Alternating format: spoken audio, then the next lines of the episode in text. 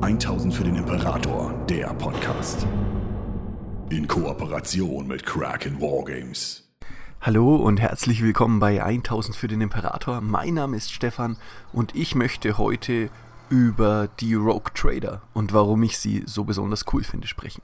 Um ganz kurz einzuführen, was ein Rogue Trader eigentlich ist, bei diesen ähm, ja, Individuen handelt es sich um menschliche Kapitäne, Admirale, einfach grundsätzlich Persönlichkeiten, die sich durch Charisma, Führungsstärke, aber auch eine gewisse Unabhängigkeit und auch eine gewisse Individualität auszeichnen, die eben in dem Imperium, wie es sich so darstellt, nicht zwingend immer die ideale Kombination an Charaktereigenschaften ist, um aus diesen Menschen das Beste herauszuholen. Dafür aber hat der Imperator eine Lösung gefunden, nämlich die sogenannten Rogue Trader.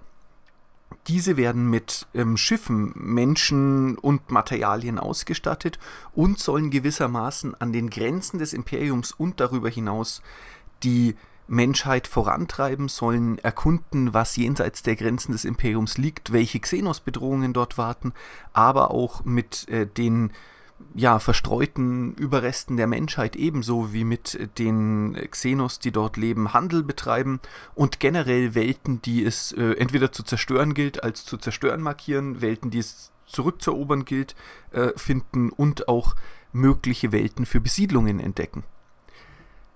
Das klingt ja jetzt erstmal eigentlich alles ganz großartig. Eines der gigantischen Probleme ist, dass man als Rogue Trader zwar eine riesige Flotte bekommt und unter seinem Kommando etliche Ressourcen hat, die teilweise sogar die Möglichkeiten eines imperialen Gouverneurs bei weitem überschreiten.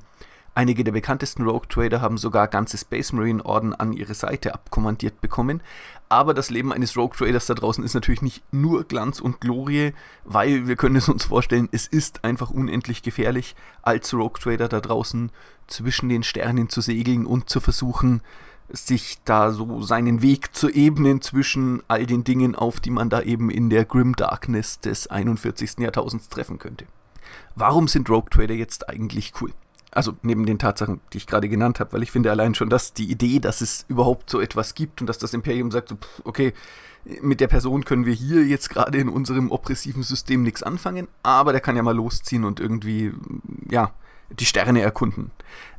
Grundsätzlich mag ich vor allem die Idee, weil wir hier gerade das Rogue Trader Rollenspielsystem gekauft haben und auch demnächst anfangen werden, eine entsprechende Runde zu spielen.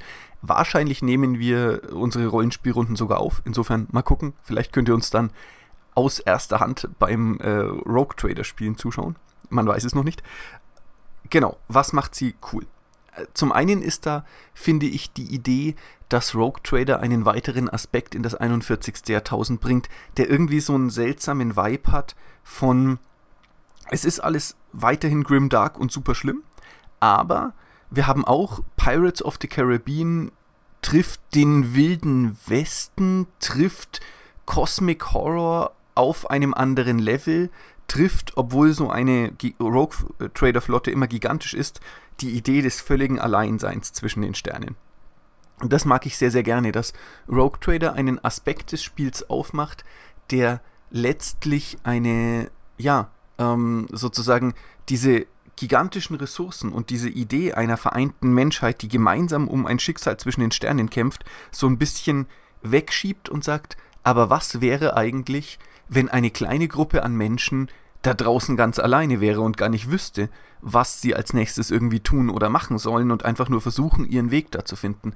Das hat für mich auch so einen Battlestar Galactica-Vibe, den ich einfach ganz, ganz fürchterlich gerne mag. Ne? Diese, diese Einsamkeit und alles kann Hoffnung auf, ja, Erlösung in Anführungszeichen, naja, auf Besserung der Situation sein und gleichzeitig aber auch Bedrohung. Und man weiß einfach nie, wenn man einen Planeten betritt, was wird es jetzt von beidem werden? Eine Mischung aus beidem, gar nichts davon. Vielleicht ist auch einfach nichts da und es ist ein weiterer Beweis dafür, dass man einfach völlig isoliert und alleine in dieser riesigen, ja nicht in der Galaxis, aber in diesem Teil, wo man gerade unterwegs ist, lebt. Auf der anderen Seite macht Rogue Trader auch ganz, ganz viele der Dinge, die im Imperium passieren, persönlicher. Ne? Ähm, die, alleine die Idee, es gibt innerhalb des Rogue Trader Rollenspielsystems so mehrere Abenteuer oder Abenteuerbände, die man spielen kann.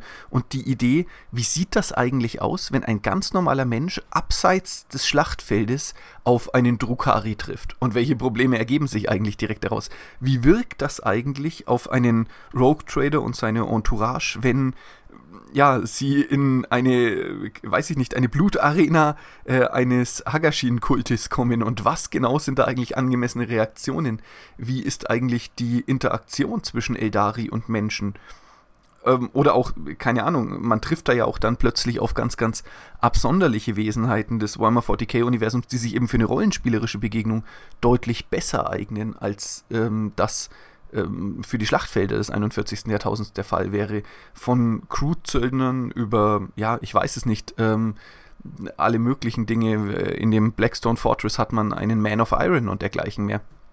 Das bedeutet grundsätzlich ist dieser Gedanke, dass man mit den Rogue-Tradern, obwohl die natürlich immer noch über gigantische Ressourcen verfügen, denn Warhammer 40k muss immer völlig out of scale sein, aber ist es trotzdem ein individuellerer Umgang mit einem Universum, wo man sich eben plötzlich nicht mehr leisten kann, zu sagen, okay, die ganzen Xenos-Rassen, die ganzen Wunder, auf die man trifft und dergleichen mehr, das muss alles weg. Entweder wird es ans Adeptus Mechanicus abgegeben, an eine Exploratorflotte, oder ich erschieße es mit dem Bolter, sondern plötzlich machen die Rogue Trader ein Themenfeld auf, das irgendwie lautet, ja, eben genau das, du triffst auf einen Drukari, was tust du?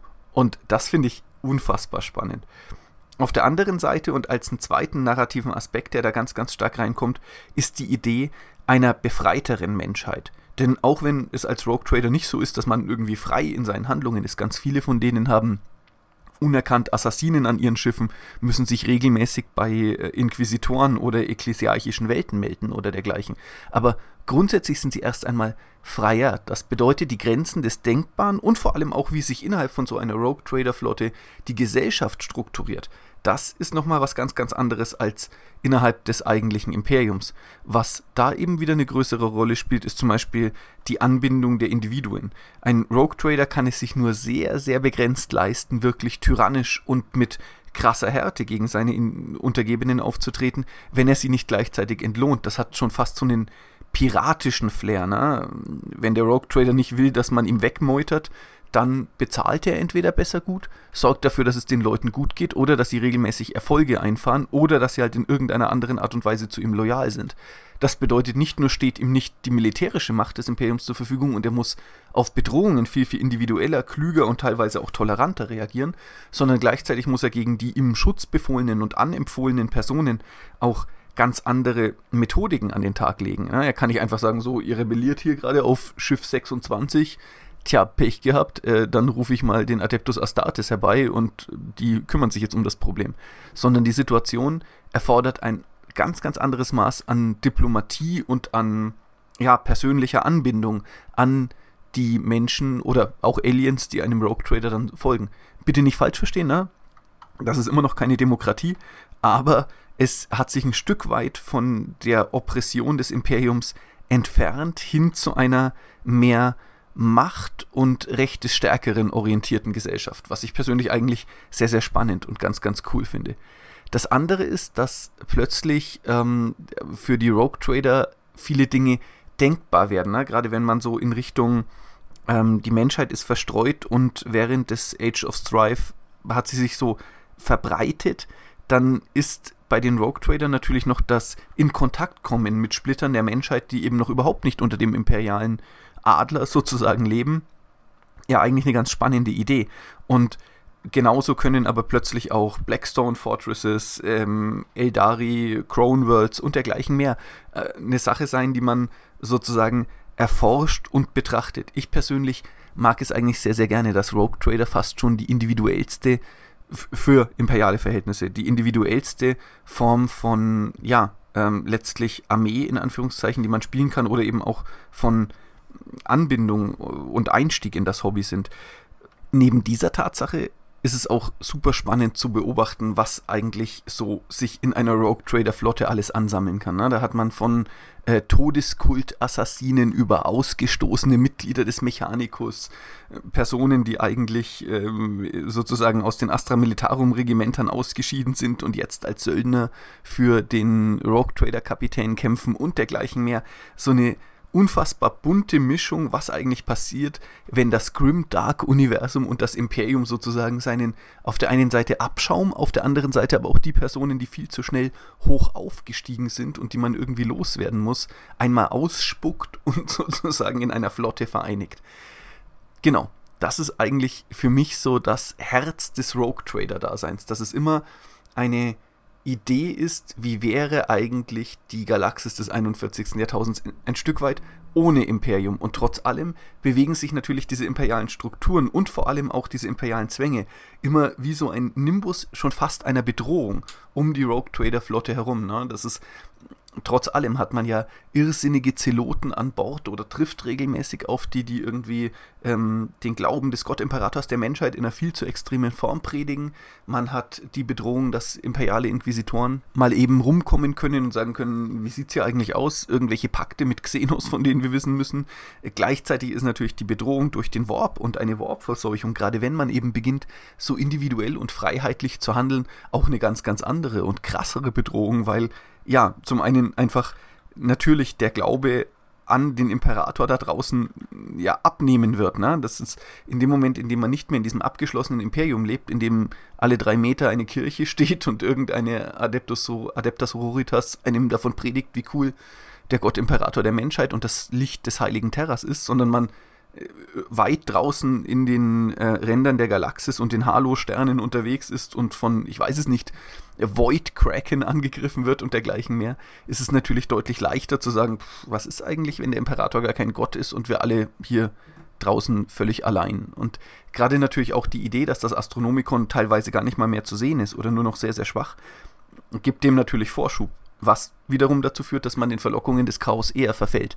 Das bedeutet, obwohl das Leben da draußen dann sozusagen freiheitlicher ist und auch ein Tick weit die oppressive Gefahr des Imperiums weggenommen wird, ist es natürlich so, dass Dutzende andere Gefahren diesen Platz einnehmen und es alles andere als ein Zuckerschlecken ist, ein Rogue Trader zu sein. Ebenso taugt mir, dass das Imperium natürlich seine Griff, ja, seinen Griff niemals ganz von den Rogue Trader nimmt, sondern äh, diese sogar einsetzt, um teilweise lästige militärische Pflichten zu übernehmen und Rogue Trader durchaus auch mal eingesetzt werden, um zum Beispiel Aufstände auf Welten zu unterdrücken, bei denen es sich halt nicht lohnen würde, eine äh, imperiale Flotte zu entsenden oder Space Marines, sondern wo eine kleinere Machtdemonstration schon reichen würde. Und damit hat man so einen ganz, ganz seltsamen, aber extrem spannenden Zwischenbereich. Die Rogue Trader sind definitiv noch Diener des Imperiums oder sollten es zumindest sein sie versuchen sich natürlich von diesem Griff auch irgendwo permanent frei zu machen und sich dem so ein bisschen ähm, ja, zu entziehen. Und so ist ein ständiges Mächte-Ringen innerhalb dieser Flotte zwischen, hey, wir sind immer noch dem äh, ja, Adeptus oder dem terranischen Thron völlig verpflichtet und gleichzeitig einem, ja, ja, ist schon klar, aber jetzt lass uns doch hier mal irgendwie eher in eine praktische Richtung denken. Und das finde ich einen ja, für mich persönlich unfassbar spannenden Punkt an der ganzen Geschichte. Das letzte, was mir an den Rogue Tradern sehr, sehr taugt und was macht, dass ich sie cool finde, ist die Idee, wie viele verschiedene Rogue Trader und Persönlichkeiten da eigentlich zwischen die Sterne reisen. Da hat man einmal irgendwie die Erben von Rogue Trader Familien, die schon seit tausenden von Jahren unterwegs sind aber auch ähm, imperiale Gouverneure oder sogar vielleicht imperiale Senatoren, die Opfer einer Intrige wurden und die man sozusagen auf eine Rogue Trader Flotte abgeschoben hat. Man hat Personen, die wirklich nur für, ihr eigene, für ihren eigenen Ruhm und Reichtum kämpfen, aber auch sehr, sehr gläubige Rogue Trader, die versuchen tatsächlich den Glauben des Imperiums weiter zu verbreiten. Man hat ja Personen, die eigentlich letztlich eher aus dem Astra Militarum oder der imperialen Flotte ausgeschieden sind und diese Rogue Trader Flotte weiter wie eine Armee führen und so zerbricht quasi auch da an der Spitze ähm, innerhalb der Rogue Trader diese ganze Geschichte und man hat irgendwie Cowboys, Piraten, Generäle und so ganz, ganz viele Stereotypen, wie das alles zerfällt. Man hat sogar so, ja, Rogue Trader, die quasi Social Lights sind ne? und einfach dadurch erfolgreich, dass sie letztlich einfach nur sehr, sehr gut in Diplomatie und im Umgang mit äh, ja, fremden Personen beziehungsweise Xenosvölkern sind und sich da ihre Vorteile erschaffen und erschachern und erhandeln. Und genau, für mich eine Sache, die die Rogue Trader unglaublich spannend macht, ist eben, dass sie das 40k-Universum, aber das habe ich schon gesagt, um eine ganze Dimension erweitern und gleichzeitig diesen explorativen Gedanken in den Vordergrund stellen und das ohne dabei irgendwie wie die Sternenflotte zu werden. Na, es bleibt grim, dark und schlimm. Das taugt mir sehr. Das Einzige, was wirklich schade ist, ist, dass man keine eigene Rogue Trader Armee so per se spielen kann. Aber um ehrlich zu sein, hat es mich gerade so ein bisschen gerissen. Mal gucken, ob man da nicht aus einer Mischung aus Space Marines, Astra Militarum und den bestehenden Rogue Trader Regeln was machen kann, was spannend zu spielen wäre. Na, mal sehen. Ich wünsche euch auf jeden Fall noch einen schönen Tag. Macht's gut und bis bald. 1000 für den Imperator, der Podcast. Besucht uns auf YouTube für die neuesten Beiträge, Videos und Battle Reports. 1000 für den Imperator ist ein inoffizielles Fanprojekt und wird in keiner Weise von Games Workshop unterstützt.